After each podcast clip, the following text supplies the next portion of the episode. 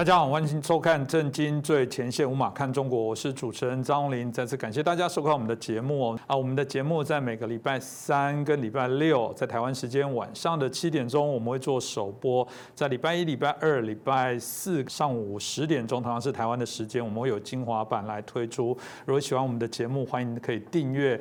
啊，当然也欢迎大家留言，也谢谢许多的观众会说，哎，我们心很柔软，会提一些事情，是如此，因为我们把同样想法啊，追求自由民主啊的推动中国这样的一些想法的朋友，我们都视为家人。我们当然希望保护大家，我们又不是一个商业的节目，然后要呃在意广告。当然呃经费的部分我们很拮据，但在有限的经费底下，大家团队那宁可这个很拮据，但觉得一定要想办法制作出一些较高的品质。当然这也。谢谢许多的我们的很重要的贵宾，我们这些受访的来宾，他们很乐意哦来参与我们的节目，来分享他们自己所见所闻。所以，我们当然希望大家，如果在您安全无顾虑的状况之下，欢迎您可以留言，大家来讨论。那我觉得在线上的讨论呃蛮精彩的，我我们都蛮喜欢看这些留言，因为我一直说呃我们节目最棒的是不只是我们在台面上的这些来宾，我们还有许多的啊有十八万将近快十九万的。啊，这个线上的评论员其实都加入我们这些讨论，我们认为这是一个非常好的事情。那当然，在最近也有很多的网友就会提出许多的问题哦，其中有许呃许多人比较好奇，就是从一九二一二年哦，中华民国成立到一九四九年这段期间，中华民国的一些啊。过程哦，所以啊，许多的一些啊，我们的观众很希望了解这段啊历史，因为他们真的真心的认为过往啊中共的政权是没有给他们清楚的一些讯息跟答案，所以我们今天就邀请到啊最适合来做这件事情的平息，我们啊这个透视中国的高级研究员，也是台大政治系的荣誉教授，我们明居正博士，明老师你好。呃，主持人好，各位观众朋友，大家好。是老师，我想很多的观众真的都很喜欢跟老师请教。当然很抱歉我，没有办法这个一一所有的部分来回复。那我们今天就挑几个，我觉得也是比较经典的啊问题啊，大家来回应，跟大家来做一些交流互动啊。那刚刚提到的，呃，中共的宣传，当然在谈到孙中山啊，称他是一个所谓伟大的革命先行者。那当然啦，当然也稍微又有一些贬义。那之前在节目开始，我也跟老师也聊过了。呃，中共啊，在二零一六年的习近平的时候，也曾经在这个纪念这个孙中山一百五十年的这个诞辰的时候，说中国共产党是孙中山最忠实的继承者。那当然，台湾我们中华民国又说孙中山是我们的国父。老师怎么看呢？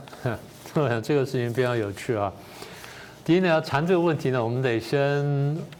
回头去看两个问题，第一个问题就是，呃，满清末年时候中国呢处在一个什么情况？就是为什么一定要有革命？啊，这第一个。第二就是在当时情况下，如果不革命的话，有没有其他的可能性？嗯，我们不是在反驳历史，不是推翻历史，而是我们回去检视说，当初这条路走的对不对？当初的选择选的好不好？有没有其他的选项？也就是我们要从历史当中学出学到各种各样的这个教训啊，所以这两个问题。第一个问题，我们谈谈满清末年时候的中国，大家印象都是啊，满清末年呃比较腐朽啦，比较没落啦，然后这个固步自封啊什么的，这些话是一些描述的词，但我们得看一些事实，就是为什么会落后，为什么固步自封。简单说呢，满清末年呢已经是呃十八呃十九世纪的这个下半叶到到末叶的时候。因为中华民国成立，就像你刚刚所说的，是一九一二年，所以满清的末年呢，大概就是说一八七零到一九一二，就是差不多四五十年时间。这个时候呢，西方各国爆发工业革命呢，已经七八十年了。工业革命简单说，大概是一七六零到一七八零年爆发，那有的讲的更早一点点，和四零到六零都有，反正就差不多那段时间。工业革命首先在英国爆发，那爆发的第一个基点就是。改良了织布机，然后同时呢又改良了蒸汽机，然后再把织布机跟蒸汽机联合起来、连接起来，这是最简单的说法了，就使得人类的产能大增，增到什么地步呢？就织布来说，呃，我随便说一个数字，假设说人工的时候用的最简单人工织布机，一个人一天很厉害的话，可以织织出一公尺的布啊，织的很好一公尺布。用机器来织的话，同一部机器至少可以织十公尺，甚至可以织到一百多、两百公尺。换句话说，一公尺比十公尺已经是十倍的产量，一公尺比两百一百公尺的话，那是一百倍的产量。是也就是说，工业革命爆发之后，对经济的冲击是非常大的。我看过一些当年非常无趣、很枯燥的书，讲说啊，这个呃羊毛呢产在这个什么兰开英国的兰开斯特，然后一磅是多少多少钱，多少多少先令。那你如果织成羊毛袜的话呢，卖到哪边多少钱？多少钱？多少钱？非常琐碎，非常无聊。但他给了一个非常详细的这个记录，就告诉你说，工业革命第一对产量的冲击有多大，第二对经济冲击有多大。你说一个人一天织一公尺的布啊，然后你比如说再把它剪成什么，然后再再再织成什么羊毛袜什么去卖。你的工作的时间、投入的劳动力，然后这个微薄的成本，然后最后你赚赚得了微薄的利润，但是呢，工业革命使得这些这些都这些整个过程呢成十倍到百倍的增长。所以你说一家他如果经济成长十，简单说了，一如果一个月赚十万块钱，我成长十倍的话，我一个月就是一百万了。成长一百倍呢，我一个月赚一千万了。这还得了，对不对？大家想想就知道了。所以工业革命如果说放大到一个国家的话，它对国家经济冲击有多大？简单说，十八世纪下半叶的英国首先爆发工业革命，对英国冲击是非常大的。我长话短说，当英国这个产量大增之后呢，首先我就拿这个布来来说好了，纺织品在英国很快就把英国的国内市场全部占满，但是你产量非常大。国内市场饱和之后，你又怎么办？你卖到外国去，对不对？从英国来说，你会卖到哪里呢？卖到欧洲大陆嘛？卖到法国？卖到今天的荷兰？当时叫做这个荷兰联合省嘛？卖到这今天的比利时、卢森堡？卖到德国这地方去？当时德国还没统一呢，对，德国还是日耳曼诸邦呢。所以，当英国把这个东西卖到欧洲大陆上去的时候，对欧洲大陆产生极大冲击，几乎打垮欧洲的纺织业。欧洲开始惊醒了，欧洲惊醒的时候想要急起直追就被拖累，为什么呢？拿破仑战争爆发，拿破仑战争爆发之后，足足把欧洲工业革命拖迟了二十年，所以又给了英国二十年时间去发展它的这个工业革命。当然还不只是织布，我只是举个织布例子，它炼钢、冶铁了各方面都有长足进步，包括化学等等都进步了，所以它等于是一个爆发式进步，全面的进步。然后呢，在跟拿破仑作作战的时候呢，英国的经济呢受到极大的鼓舞，因为他要卖东西卖到欧洲大陆去，然后支持他的军需等等，所以英国等于足足领先了二十年。二十年之后呢，欧洲各国才开始集起直追，直追细节我不多说了，简单说，追了二十年之后，到差不多一八四零年到一八六零年，欧洲个别国家经济呢基本有起色。最代表性的就是法国，然后后来就是日耳曼诸邦，然后最有名是普鲁士邦，然后南边是巴伐利亚邦啊什么等等。那后来德国才统一啊，这是后话了。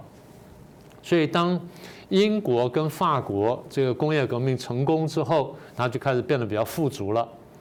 然后这个当这个国家，譬如说法国的国内市场饱和了，它就卖到其其他地方去。英国不断卖进来，法国卖进来，最后怎么样呢？大家开始竞争。竞争什么？竞争市场，啊，其实不只是市场啊，竞争市场，竞争更廉价的劳动力、原料跟投资地点等等，最后就竞争领土。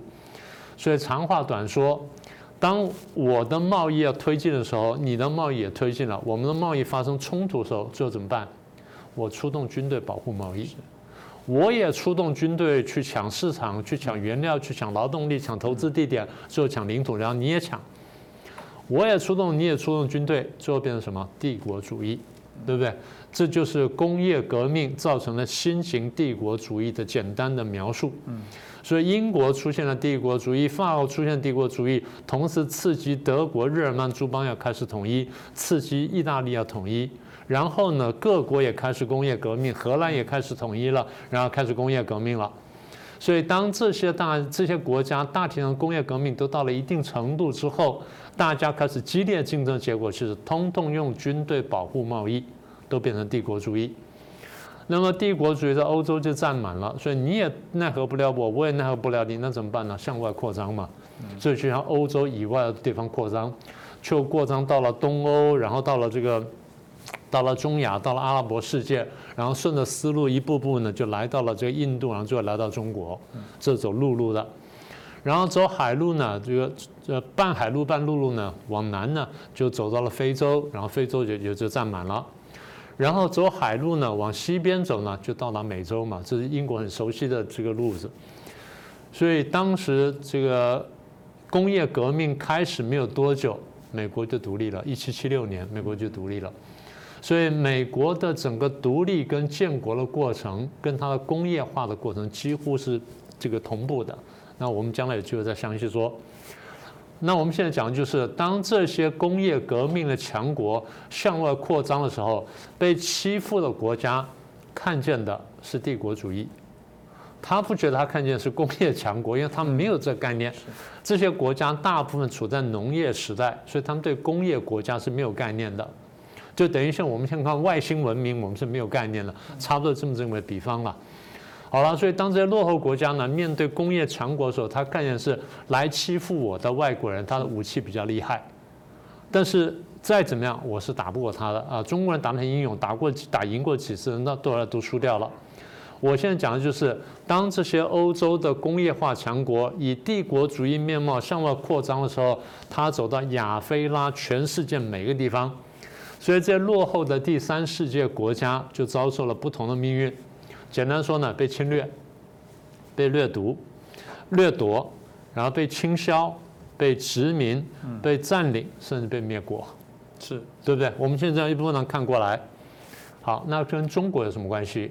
中国最后也难逃魔掌，因为中国是一个非常，当时是一个非常强大的农业国家。虽然满清你说到后来已经慢慢没落了，大家不要忘记，当时的中国的 GDP 用这个。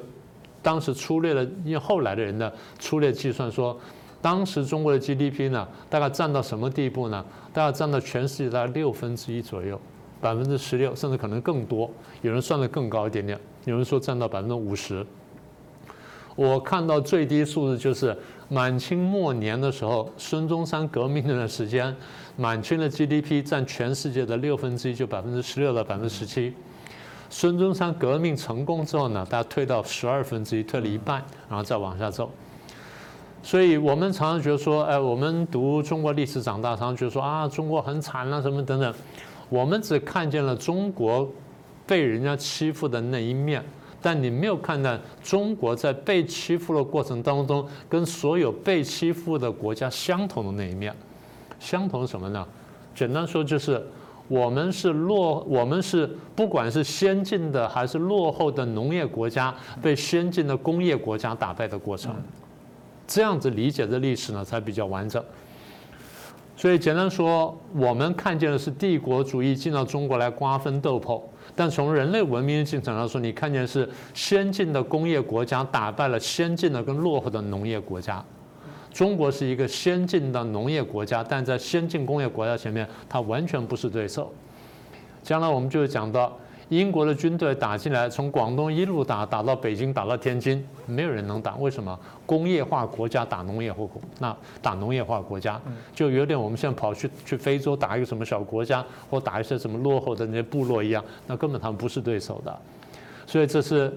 大家在读中国历史的时候，常常忽视的中国跟别别的国家相似的地方，那么相异的地方在哪里呢？中国强大，我刚刚不是讲了，中国经济非常大，瘦死的骆驼比马大。虽然满清末年再怎么糟糕，依然非常强大。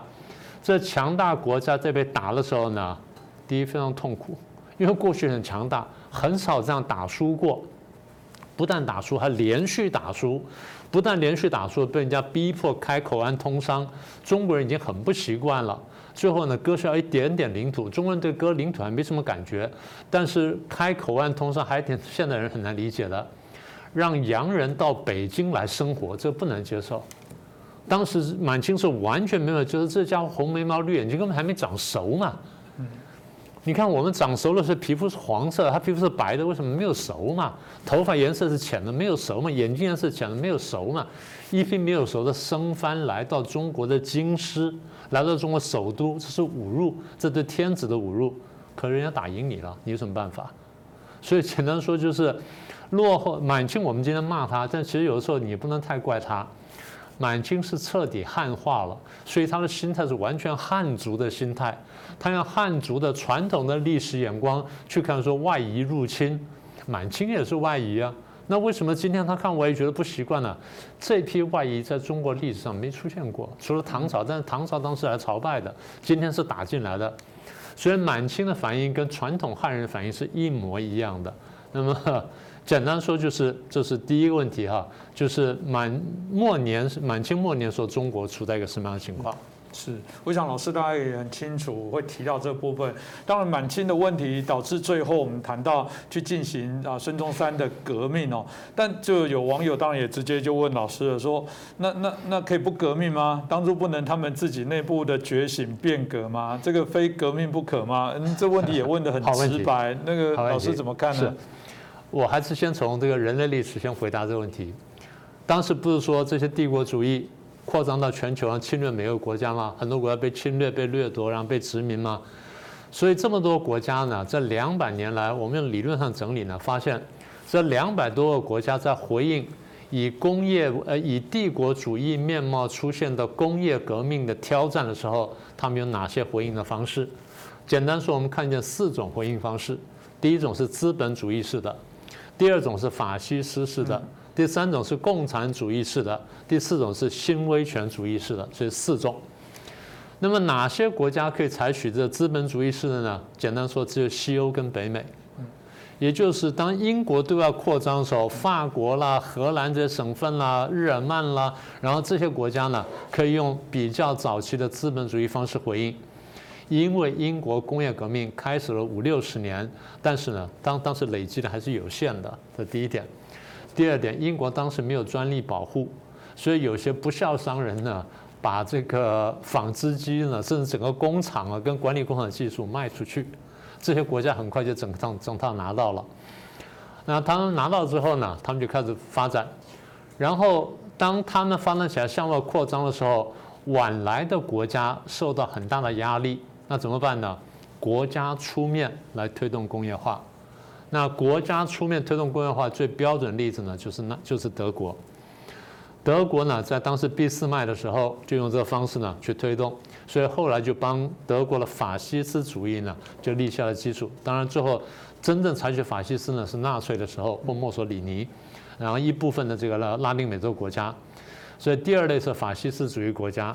第三类呢，来的更晚的，嗯，他们觉得说国家扮演工业化的角色要更加重要。这些呢，基本上变成共产主义国家，以苏联为代表，然后扩张到西呃东欧的中东欧的一些国家，然后到中国、到北越、到北韩、到古巴的这些国家啊。第三类共产主义国家，共产主义出现的这个高潮呢，是一九五零年代、四零年代到五零年代。所以有一些非洲国家也跟进，但是跟进没多久，发现说共产主义对于工业化跟对于发达国家的现代化没有帮助，所以他们又退回去一点点。就国家仍然扮演角色，但是国家对社会对政治控制呢不那么严密，但国家在经济上占有主导性角色这一类呢，我们把它称为新威权主义。所以简单说，就是两百年来回应工业革命挑战呢，以道路来说呢，有四条道路。那你刚刚问了说，可不可以有不同的道路？我们等会再说。我们先讲这四种道路。资本主义呢，有成功有失败的。那你刚刚说这个国家很多都成功了，都有两个国家失败，一个叫西班牙，一个叫葡萄牙。然后成功的国家呢，第一工业化成功了，第二建立市场经济，第三呢政治上大体都民主化了。第二类进来的，我刚刚说是法西斯主义国家。法西斯主义国家，请各位注意啊！第一批法西斯主义国家，他们经济基本都很成功，成功到什么地步呢？可以发动区域的或世界的大战，像纳粹德国啦、墨索里尼呢，跟日本军阀，他们大部分都打败了。所以打败之后呢，再重新再造经济、再造政治。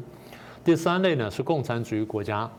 共产主义国家从苏联开始啊，东欧到中国大陆，然后到北韩、北越，我们可以看到经济呢，除了最早五年到十年之外，后面全部失败，所以进行大改革，甚至最后到瓦解。嗯，那现在剩下大部分呢是法是这个新威权主义国家，所以四类呢都有政治经济的成功跟失败。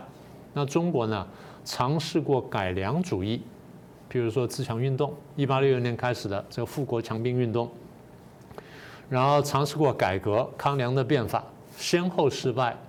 所以，因为尝试过改良跟改革都不成功，孙中山不得已才来革命。是，所以大家大家就比较清楚那一段时间为什么会突然这样做，至少不是为中国共产党铺路，等待他成为救世主。这个真的是我觉得是很荒谬的这个啊过往的这样的一个背景哦。那当然回到呃历史上，当我们看到很多的革命也有成功也有失败，到底这个孙中山革命成功是个侥幸？毕竟我们还是说的这个他也创下失败为成功之母。这个所有鼓励大家勉励说中华。民国的成立就是经过很多次失败，所以我们常这个在小时候都是告诉我们，以此来勉励这个要继续努力，一定会成功。但真的吗？努力就会成功吗？老师你怎么看待 这个孙中山革命的成功？我无意摧毁大家对伟人的崇拜，不，我必须说一下，从政治学家角度来看呢，孙中山的革命其实不应该成功的。嗯，那为什么？因为他其实不懂得怎么革命。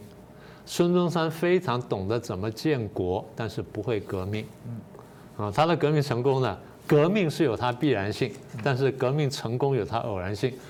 那为什么革命成革命有必然性呢？我们刚刚讲说，这个整个国家经济、政治、科技各方面落后，因为政治腐败，所以搞到内忧外患，所以人心思变了。孙中山革命成功前一年，在广州的黄花岗之役的时候，当时呢？黄花岗之役刚刚失败之后，消息传遍全国，举国是痛骂他们的，说他们是乱臣贼子。一年之后，大家心情批变，觉得说这些人呢是先烈，是帮我们开创未来人。为什么？大家在那一年呢，突然间思想大转变，觉得说中国真的需要革命，所以这是革命的一个背景。那革命会失败，呃，革命会成功的原因在说，第一，他好像有个同盟会。但现在同盟会被美化了，其实同盟会是多个革命团体组合成那个大杂烩，所以内部是非常松散的。孙中山只是共主，为什么共主呢？第一，他年纪比较大，中国人当时敬老尊贤。嗯。第二，觉得这个人比较会讲话，大家叫做孙大炮，所以大家听他讲，然后他能够号令大家。那他的革命不会成功，是因为他在革命到广州革命的时候。他想到的就是在他老家在广州搞了两百人去进攻广州总督府，这是非常荒唐的事情，没有组织，没有纪律。有些人在革命前是在革命要出发前才学怎么开枪，嗯，这是不是开玩笑吗？嗯，简单说，一群乌合之众，今天拿了土菠萝，拿了炸弹，拿了两把红心黑心，就是要抢银行，是荒唐的事情。那后来为什么成功呢？第一，刚刚讲到氛围已经改变了；第二呢，袁世凯两边做人。革命军把武昌打武汉打下来之后呢，就满清呢派袁世凯去镇压，那这些细节我不多说了。总而言总而言之，袁世凯后来派部将呢镇压成功，所以武汉的革命被扑灭了。但是呢，革命军在上海成功，所以这个时候呢，这个满清紧张了，就要求袁世凯说你继续努力。袁世凯跑来呢，就两边做人，所以先跟民军谈条件，说你们让我当总统。那我就把满清逼退位，那大家同意，孙中山是反对的，但是大家反赞成，为什么赞成？大是用一个理由，袁世凯是汉人，就这样就解决了。孙中山百口莫辩，没有办法。孙中山空抱着民族、民权、民生三大革命的理想，但同志不理解，这点我们有机会再说，说不定下次再说。所以同志看见汉人要起来把满人推翻，大家就赞成袁世凯。孙中山没办法，只好同意了。袁世凯得到孙中山这得到这个民革命军的同意之后，就跑去跟满清讲说：“贼势宏大，呃，臣无无力回天。但是呢，我帮你们争取到很好的这优退条件，十八趴。”嗯，那满清也没办法，所以一个老皇太后加上一个小皇子三三四岁的就退位了。所以满清以这皇太后带小皇帝呢开国耻，然后以皇太后呢以小皇帝呢这个告退中，就这样结束了。袁世凯两边做人，结果是这边逼退了满清，然后这边得到了这个革命党的支持，然后最后呢看起来革命成功了。所以那袁世凯为什么能扮演这角色呢？这话说起来很长，但我们的长话短说。第一，他的身份很特别。袁世凯是当时满清实力军人的领袖，在当时国力很很软弱、国势在下滑的时候，真正有实力的叫做实力军人，他是实力军人的领袖。当时地方诸镇的这个诸侯什么的，只要是军人背景出身的，基本上他都门门生故旧。这第一点，这是身份的问题。第二，他的角色，他刚好被作为是剿叛军的总指挥。他变成握有最高的这军权，他可以两边去去两边去游说，左右逢源，就是从中自肥，拖垮满清。当然后来袁世凯就跟民国为敌了。嗯，那这个我们将将来有会机会再说了。简单说就是，因为是实力军人领袖，所以他可以坐他的位置。但是当他想要再往上走的时候呢，哎，他底下部将反对他，所以他反而失败了。但他失败对中国来说不但不是一件好事情，而带来很大的坏事。将来我们再讲。所以简单说就是，孙中山革命呢，其实他革命是必然的，但革命成功呢，却相当的偶然性。嗯，那所以当然啦，中共说这个孙中山是这个小资产的这个革命哦，我比较好奇，如果从这个角度来讲。为为什么中共会这么样来认为？因为我刚刚提到了，一方面他们又觉得他们是孙中山遗志未完的重要的继承政党，然后你就说他这不是应该敲锣打鼓说这是惊天地泣鬼神，是什么成功多意义，他继承才有意义啊？为什么又好像又贬义他说是不过这个小资产阶级的革命？哎，我我都不想讲中华，但实在忍不住，这话完全是鬼扯。中共有自己的历史观、世界观，我们是知道的。中共的历史观、世界观呢，是从马克思那边来的。马克思说，人类社会简单说呢，发展经过五个阶段：原始共产社会，然后奴隶社会、封建社会、社会呃资本主义社会跟社会主义社会、共产主义社会，所以是一个向上走的曲线。第一呢，这个人类历史或社会发展的五阶段论根本经不起历史的考证。这个事情不但在中国没有成立过，在欧洲历史上也不是这么走的。我们什么时候看到原始共产社会了？对，有奴隶社会，有封建社会，但不是马克思描绘的那种情况，而且社会结构也不是如此。这第一点。第二点，中共生搬硬套的，硬把马克思这套五阶段论搬到中国来，所以宣称说中国现在进入了半封建半殖民的社会，就是半封建半资本社会，这全部是生搬硬套，乱套一气。然后说，因为中国走到这一步，所以下一步就必须要要进入资本主义社会，然后快速跳入到社会主义社会。因为进入资本主义社会，然后进入社会主义社会，没办法，我们要推快它。马克思从来没有讲可以推快的，你怎么就来推快了呢？好，那。要推快了呢，就要经过一个无产阶级世界革命。现在我们又不能发展无产阶级世界革命，为什么呢？因为中国根本没有发达的资本主义社会，你怎么能够推动推动一个无产阶级革命呢？简单说，他根本以马克思理论来说，完全无法解释孙中山革命为何会爆发，因为在这理论是找不到孙中山的角色，找不到孙中山定位的，所以只要硬是捏造一个东西出来说，叫做小资产阶级革命。然后孙中山就变成小资产阶级革命的领导人，就完全没东西。我再说一次，马克思的社会发展的五阶段论：第一，不能解释欧洲发展的经验；第二，更不能解释中国发展的经验；第三，中共没有办法把它拿过来，然后呢，为了满足自己的政治野心，为了夺权，为了美化自己。所以硬是把马克思主义拿来，这么套了中国，然后说中国有这么好东西，然后为了解释孙中山，为什么解释孙中山呢？因为孙中山在中国人当今中国人这这心目当中是一个正面的形象，中共要牢牢抓住这个正面形象，帮自己涂脂抹粉。所以说，哦，我们是继承了孙中山。那既然要继承孙中山，就要给孙中山在这五阶段给个定位，这定位就是有一个小资产阶级革命。这小资产阶级革命在马克思里面是没有的，是列宁在俄国为了革命才勉强捏造出个类似东西出来，然后中共借用它，然后再把孙中山套上去。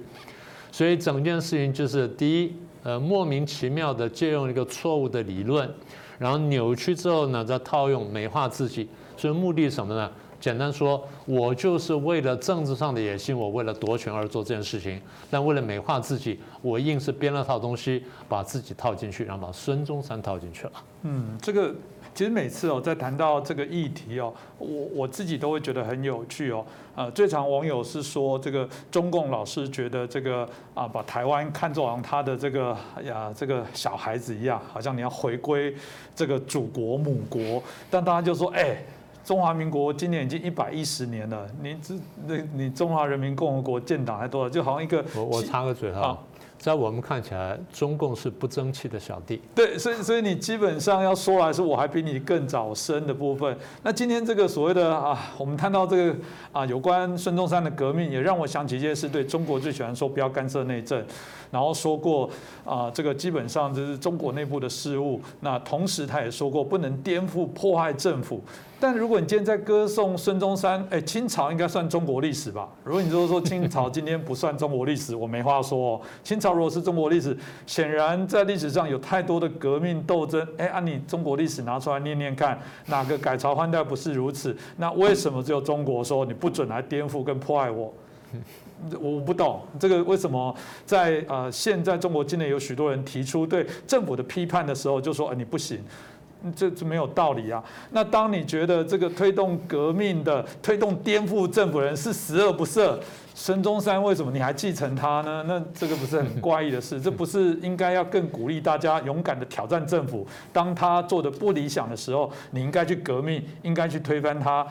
哎，你你标榜对于孙中山的革命这样推崇的话，那不正治应该是鼓励中国的人民，应该也要有此等的基因在你的体内，世世呃，就说蓄势待发，找一个好的机会，你就推翻你认为。啊，不适任的政府才对，就是要反清复明嘛。对，就是就是这样，所以这是一个太有趣的事情哦。所以我想，这也是我觉得中国的矛盾啊。这是我想所有的网友，如果你啊针对这样老师的一个解释，我想更可以清楚知道，呃，中共在建构这些所谓思想逻辑的部分，其实一点逻辑都没有。这我想未来有机会我们会再请教明老师，可以更清楚的跟大家分享。那当然，如果喜欢我们的节目，欢迎大家帮我们转传，帮我们分享。当然，订阅我们的节目，我们会非常。感谢哦，那再次谢谢我们明居正老师，也谢谢大家的收看。各位震惊最前线的好朋友们，我是主持人张宏林，欢迎订阅我们的频道，也记得打开小铃铛，掌握最新节目通知，让精彩评论不错过。更欢迎留言转传影片。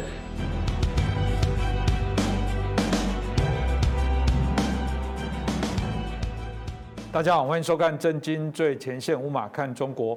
我是主持人张林，再次感谢大家收看我们的节目哦。那我们的节目在每个礼拜三、礼拜六的晚上，台湾时间七点钟，我们会做首播。那在礼拜一、礼拜二、礼拜四早上啊，这个十点的时候，我们也会有精华的片段。欢迎您可以订阅我们的节目，然后帮我们转传分享。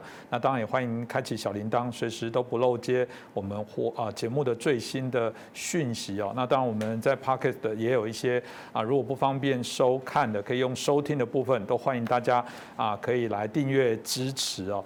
嗯，我们最近大家在谈一个台湾啊，马上面临到的问题，就是说台湾因为疫苗的部分，那当然产生了许多啊大家的一些担忧。那这时候都有许多的国家也陆续送疫苗。那当然，甚至有一些国家也开始有一些双边啊，开始做一些友善友好。台湾瞬间哦，透过我们这次东京奥运哦，许多国际的能见度也提升哦。这当然让中共啊非常的生气哦。那其中立陶宛呢，呃，在最近被中国要求召回他们的。大使啊，那为什么呢？因为据说就是啊，台湾啊准备要设立这个以台湾名义的啊代代表处哦。办事处在立陶宛，那这引起中国的不悦哦。后续啊会产生什么样的一些变化？因为毕竟欧盟啊，它还是一个啊很团结的一个啊经济体哦。那如果说今天中国做太多对立陶宛啊不利的一些事情，是不是会引起欧盟的反制哦？我觉得中国可能也要盘算一下。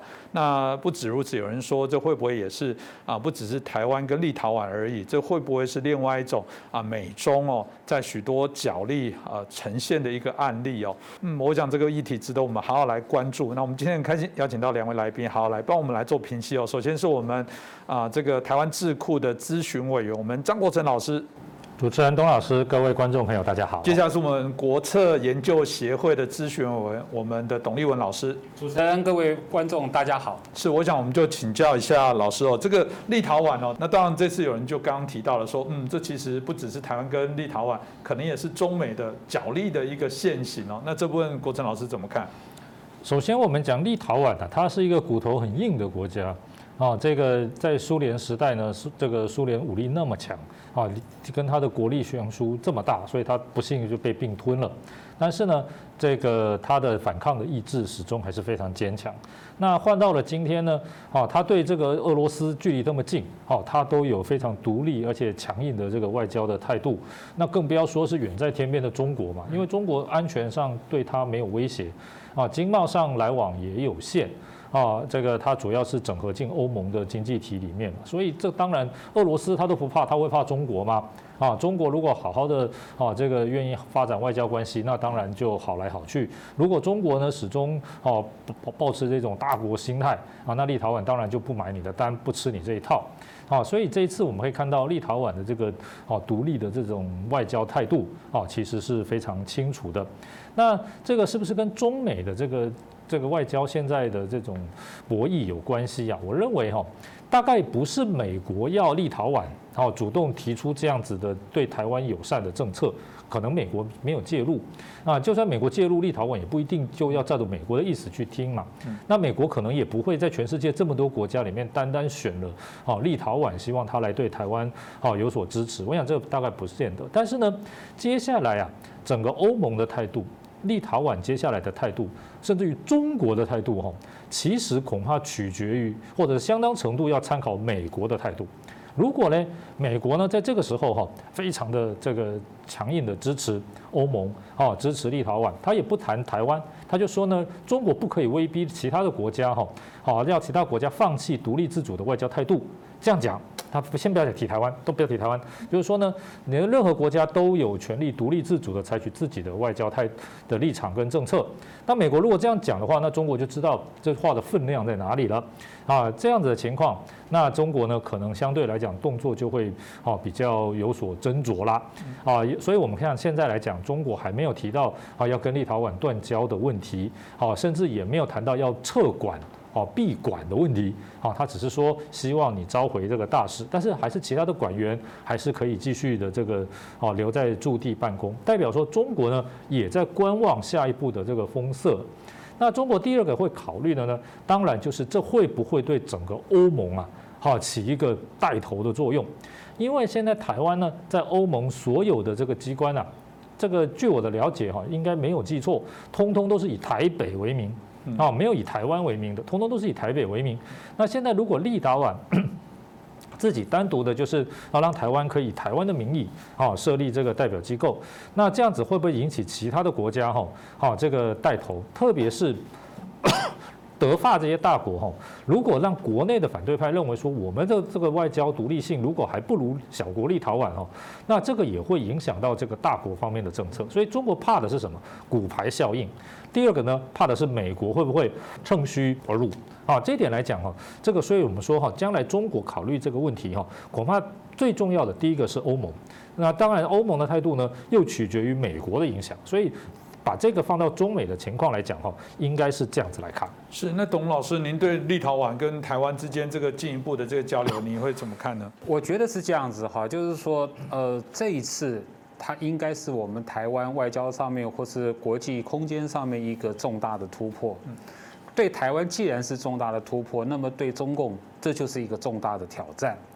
那现在看起来哈，呃，中共应该是说它非常的左右为难。然后呢，好陷于一个非常尴尬的地步。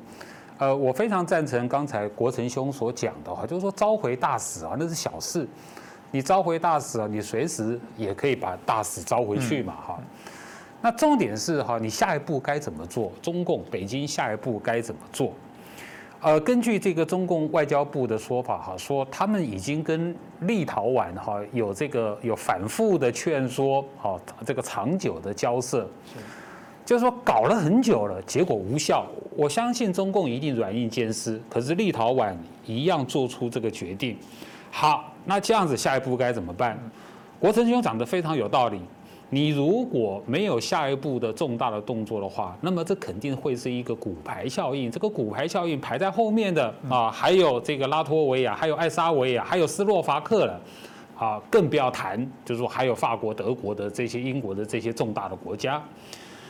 那你如果要反制的话，哈，你从政治外交的角度来看的话，你看看美国是怎么说的。啊，美国美国介入已经介入这件事情。美国国务院发言人是说，第一个，针对他们的这个北约的这个啊盟友立陶宛，所以啊呃，他美国认为说立陶宛没有做错，然后欧洲的这个啊这个呃伙伴北约的盟友。美国的讲话里面呢，故意的把立陶宛呢，把它当做是整个北约的一部分，整个欧洲的一部分。所以说这是一个整体的问题。然后你再回头来看这个欧盟的讲话，欧盟的这个对外事务部发言人也也讲话了，他认为说，哎，这个这个没有违反一个中国所谓的一个中国原则啊，而且呢，立陶宛呢哈是有权利跟台湾交往的。然后呢，欧盟的发言人后面也特别强调了，哈，这这个是啊欧盟整体的事情，还不是一个立陶宛的事情。欧盟发言人已经说了，所以中共他现在在考虑的不只是美国，还包括整个欧洲的的态度。更巧的是，啊，现在刚好就是啊七月份开始啊，中共有一个重大的一个外交战略上的一一个确认。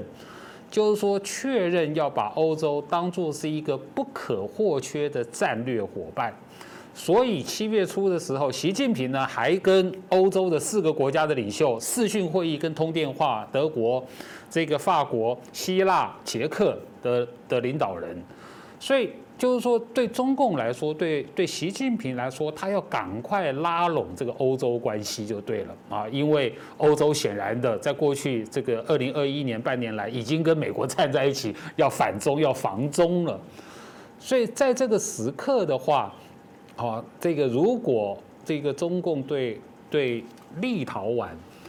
有更进一步的，包括说断交等等的一个外交动作的话，它会引起欧洲的连锁反应，这个是中共估计的地方。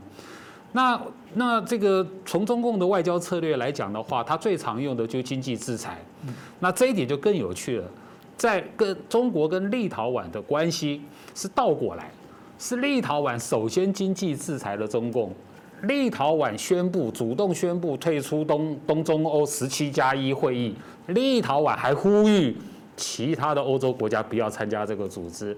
是立陶宛先禁止了华为的产品在立陶宛的使用，这什么意思？在经济上，中共没有动作，立陶宛是相反的，是是经济制裁了中共。那军事威胁，那那就不用谈了嘛，哈，根本不可能。所以现在等于是说，中共的手上的工具，哦，其实是非常有限的。那可是呢，又不能不处理啊。所以说，呃，我也不知道北京该怎么办啊。那那北京自己的事情，也许啊，北京比较聪明的方式呢，是他应该要调整他对台湾的政策跟态度，他甚至要调整对全球的这个战狼的外交。这才是治本，嗯，的方法蛮重要的部分。其实，在台湾内部有时候都老是搞不懂，因为每次这个中共的官媒都说台湾当局啊，我就叫台湾，又说我不能叫台湾，那我到底是谁？这个我觉得搞得大家都非常的错乱哦。那当然，接着还是请教董老师哦，因为刚刚听起来，其实中国内部啊所面临到外交的或内部的，其实现在是一个应该是。我认为是多头烧哦，那其中甚至啊，他们最近在盛传六个准备，或者有人说六个危机哦，董老师怎么看？好，呃，我们先谈一下这个所谓的六个准备，或者是说六个六大危机了哈。那个这个是在去年二零二零年七月中的时候呢，中共原中联部的副部长那个人叫周立，他公开的写出文章的。那其实我们去年哈，他这个这个文章去年就得到海内外啊国内外高度的关注。那呃，因为周立呢哈，他本来是中共啊体制内的人，中联部中联部是中属于中共党的外交系统，所以他对外交很熟。体制内的人讲出这个话，哪六大危机呢？哈，或是六呃这个中共要做好六大准备。第一个要准备好中美斗争全面升级；第二个要要准备好这个外部需求萎缩、产业链跟供供应链断裂的问题；第三个疫情会常态化；第四个人民币要跟美元脱钩；第五个粮食危机；第第六个就是恐怖主义势力会回潮。这是去年七月啊，刚好差不多一年前的话，这一年的发展看起来，这个周丽讲的是对的，他的判断是对的哈。好，可是我觉得问题是在这样子，就是说这个中国对国际的形势是怎么判断，然后然后呢，后面要有怎么拿出什么样的应应方案，后面那个才是重点。呃，因为呃，我的观察没有错的话，其实中美贸易战二零一八年开始嘛，二零一八年的六月到七月的时候呢，他们这个中国的国内就有一次大争论，就对了哈。然后一路这个争论到现在没有结束，这个争论的最重要的的的目的是你的应应方案。好，你到底是要准备脱钩呢？这个脱钩看起来是说跟中美脱钩了。但是实际做起来是跟全世界脱钩，还是说你要进一步的更开放化？就是说中美脱钩没关系，但是中国跟全世界有更紧、更紧密的相连啊，这是一种方案。好，那第二个还是回到中美关系，那你到底要不要跟美国谈判？光是这个问题就困扰了中共，困扰了已经快要三年了，要不要谈判？所以你就可以看到这个这个中共的它的那个阴影的策略呢，哈，它有出现分歧，它又出现左右摇摆。我可以简单的说了，按照习近平他的政策的话，他是我们过去都谈过，叫自力更生，三个靠自己，看起来是要关门锁国。但是李克强。啊，他他他所主要的推动的是要进一步的找中国国内的进一步的这个这个经济改革，因为这个经济改革要放在他们的国企改革，还要要让这个中国的私营企业有一个更健康良好的环境哦，来让私营企业来经营，那这样子可以促进进一步的国际化。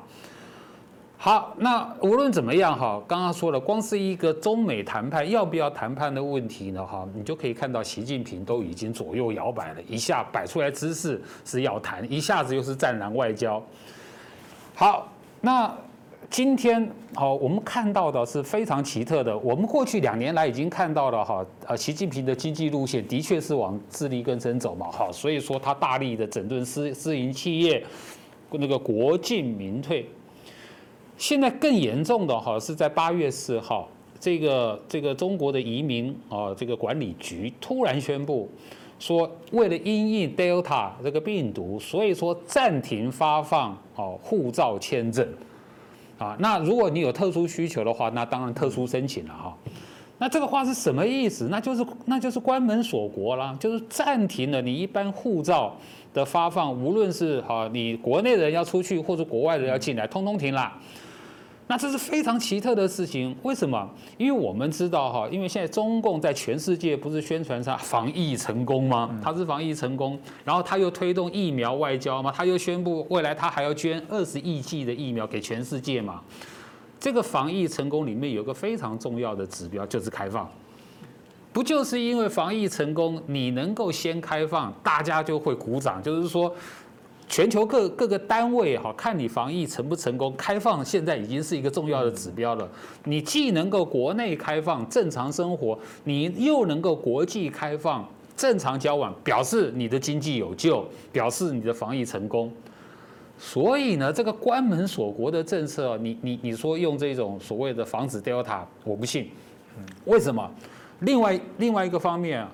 中国才也才刚宣布，中国已经成呃，它的那个疫苗的这个注射的那个那个比例已经达到超过百分之六十了，而且呢，这个这个中中国的卫健委中央卫健委还公开的说过，国产科兴疫苗对付那个那个 Delta 病毒是有效的，所以怎么看就是说就是把门全部关起来。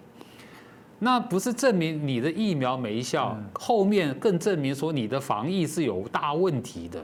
然后呢，你就要关门锁国。所以我觉得我还我还是那句老话哈，就是说，就这这两三年来，嗯，无论是中美贸易战，或是无论是疫情的影响，你可以看到中共的一些重大政策，它上面的左右摇摆的情况是非常明确的。是，这个大家也可以让大家做一个参考，不只是现在大家在谈啊，中国内部有没有开始锁国？大家发现有一件事情是，哎，他们竟然开始禁止学校要教英文哦。台嗯，台湾还努力在推这个双语的。啊，学成哦，那个哪个学校双语学成是父母抢着要？当然您说啊，台湾太这个这个谄媚美国了，但也不全然，因为毕竟啊，这个英文还是一个很重要的国际的一个语言哦。那突然这个禁止英文的时候，刚好哇，我这个民众太厉害，他们就翻出马云在好几年前哦，曾经谈他学习英文的经验哦。他说，像我这样的人，如果不是英文哦，我所受的教育都是学校告诉你什么就是什么啊。有了英文之后，他就觉得他们讲的不一定是这个。对的哦，所以我们一定要利用自己的脑袋去思考这个问题。这请教一下这个啊，国成老师，这个为为什么呢？这个进英文，这无无法想象，很难想象啊。这个刚才董老师说哈，这个中国的决策常常是左右摇摆哈，这个我百分之一百的同意。我先讲一个我个人的经历，十几年前我还住在美国，那个时候啊。我认为中国的言论环境还是比较宽松的哈，所以啊，即使是在这个像新华网啊的发展论坛这些官的官办媒体的这个这个论坛，那个时候还没有社群媒体嘛，所以这个大家最重要就是上论坛。啊，那个时候的论坛，我记得中国网友哦，当然你要直接批评共产党这个还是不太行了，但是呢，你批评各式各样的生活啊时政哦，还是 OK 的。我记得那时候啊，大家争论最厉害的一个问题啊。就是中国的高校教育，哈，然后这个中学教育哈，对这个英文的要求哈，到了走火入魔的程度啊。那个年代啊，因为当时候呢，就是你这个高中生毕业要进大学要考四，就是这个大学毕业要四级通过嘛。然后呢，这个呃研究生要六级嘛。那这个是那个时候的要求，然后。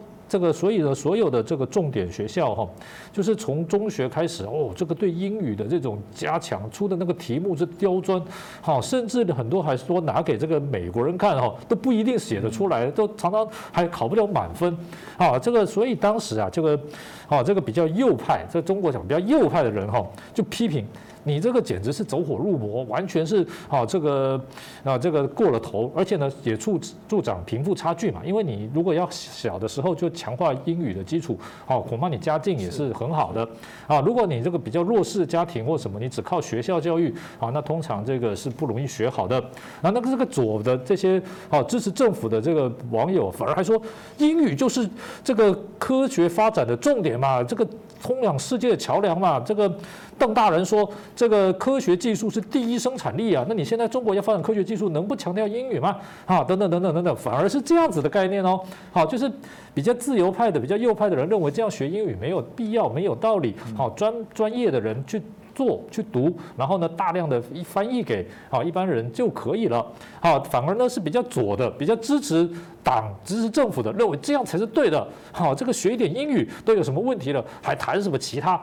哦，结果现在反反过来了哦，这个我就觉得非常有意思的。好，那这个现在上海市委哈通过这个概念哦，其实啊，在上海啊或者是大都市哈，借由从小开始学英语哈，造成的严重的贫富差距哈，跟这个社会阶层分化哈，这个在中国内部是已经批评非常久了。好，所以他现在来讲啊，其实我认为，如果单从这个角度来看，就是说不要这么执着于偏重于英语的教育。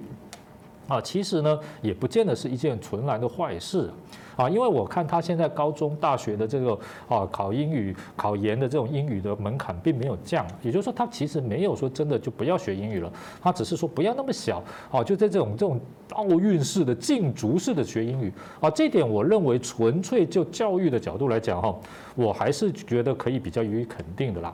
啊，但是当然呢，这个后面的意思就是说，如果你从小就英语开始学了哈，老实说，以现在中国的经济环境啊，恐怕很多就是打算准备要出国。了。啊，甚至说就是这个接触外国的资讯、外国的媒体啊，总是比较容易，虽然还是要翻墙。所以呢，这个方面来讲，其实也是一种思想或者是脚步的控制。我认为这个也不无可能，特别是你小从小英语就很好，你就可以留学，可以出外。好，配合像刚才讲到的，哦，你这个限制发护照，等于是一种新一步的，就是不要让大家往外走。啊，这样连起来呢，啊，就顺理成章了。所以啊，中国的事情啊，常常要多面看。那这个不学英语呢？他学什么呢？现在一看，哇，要学这个习近平思想了。啊，这个习近平思想，这个倒是一个中国新的啊，这个政策一个思想改变的一个先声了。啊，因为呢，过去哈，不管怎么样啊，就是邓江湖时代哈，都还没有强调说要把最高领导人的话从小学时代啊开始以语录的方式开始在学习。啊，我认为这一点是还是一个很大的变化了哈。当然呢，平心而论哈，就我个人对中国教育的观察，我以前住在澳洲的时候哈，还特别呢写了一些文章，啊，就是去考察说的中国的小学教育哦，好，不管是语文方面跟台湾有什么不一样，好，我还特别去这个去这个雪梨的这个书店去买了这个中国的这个小学的这个课本，好，来比较一下。啊，当然也有它的长处，当然也有它思想的部分。那个时候呢，其实思想部分，哈，这种意识形态部分是有有在减少，看得出来的。啊，现在看来又好像又走回头路了。啊，其实以中国的教育来讲，哈，学习近平思想哦，是绝对要比学英语要来的简单啦。啊，就是这个背背文本，好说老实话，以中国的应试教育的能力，不管是学生或老师，哈，这个负担不会太大的。啊，一定可以很容易考得满分的。好，反而是学英语，因为一个语言的学习，学海无涯，老实讲没有止境的。你要出再难的题目都出得出来的。好，但是呢，你现在学这个习近平思想，老实讲哈，对于一些比较中弱势的学生来讲哈，可能还比较轻松的，因为就背文本嘛，啊，认真学习啊，也都是中文的。那习近平思想啊，老实说呢，他的这个语录呢也有量，也有个限制，不像毛泽东全集五六大册哇，这个习近平再怎么样好，习语录还没有到五六大。册的地步，毛泽东啊，兴其这个之所来啊，诗词啊，这边提一个啊，那边做一个。习近平至少我还没有看过他作诗作词了，还没有。所以呢，我的意思就是说哈，中国的现在的这状况，第一就是刚才提到的左右摇摆，第二啊，他现在很多政策哈，常常就是已经没有办法做到一个，就是说党做什么事情哈，只会叫好，一定都有多重的作用。啊，多重的作用。那第三个，这也反映了中国的社会啊，其实是也越来的越多元化了。好，虽然这个大家这个知道党哦，还是希望大家都听党的话，学习党的这个教育教育。但是呢，随着经济的发展呢，一定是越来越多元化。好，所以呢，你说学英语啊，这个不学英语各有好坏。好，学习近平思想。老实说呢，啊，这个也各有好坏。虽然是意识形态思想控制，可是也减轻了一些负担嘛。无论如何，学习近平思想绝对比学英语要来的容易啦。啊，当然学习习近平思想是没有啊跨足国际的这种功能。可是对一些弱势的人来讲，老讲他们也不一定了，也不一定有那个能力跨足国际。所以中国的社会越来越多元化，这是一个确定的事实。所以呢，好，将来中国共产党哈，它的这个统治哈，是不是还能够像过去一样，一个命令、一个政策就能够收到？一个他所要的效果，我认为哈，这个是越来越大的挑战了。嗯，这大家应该越来越难。当然，你说教英文的部分可能有不同的解读，但大家很压抑的是，连教藏语竟然会被扣上分裂国家，这个怎么回事？董老师，其实谈到西藏或是新疆的问题啊，它的本质啊，跟我们刚才谈的，包括这个这个锁国，包括这个英文也不准学了，它那个本质都是一样的。什么本质？这个叫做左倾右治病，左倾右治病呢？哈，他这个思想已经狂热化，政策就会极端化。那我先解释了什么叫左倾右治病。简单的说了哈，就是中国一定强，早就强了。然后呢，中国一定是伪光正，然后呢，要打倒一切的这个帝国主义跟一切的敌人。所以呢，谁也不能批评中国，包括中共嘛，不能不只是啊，不能妄议中央啊，中国一点东西你你都不能碰。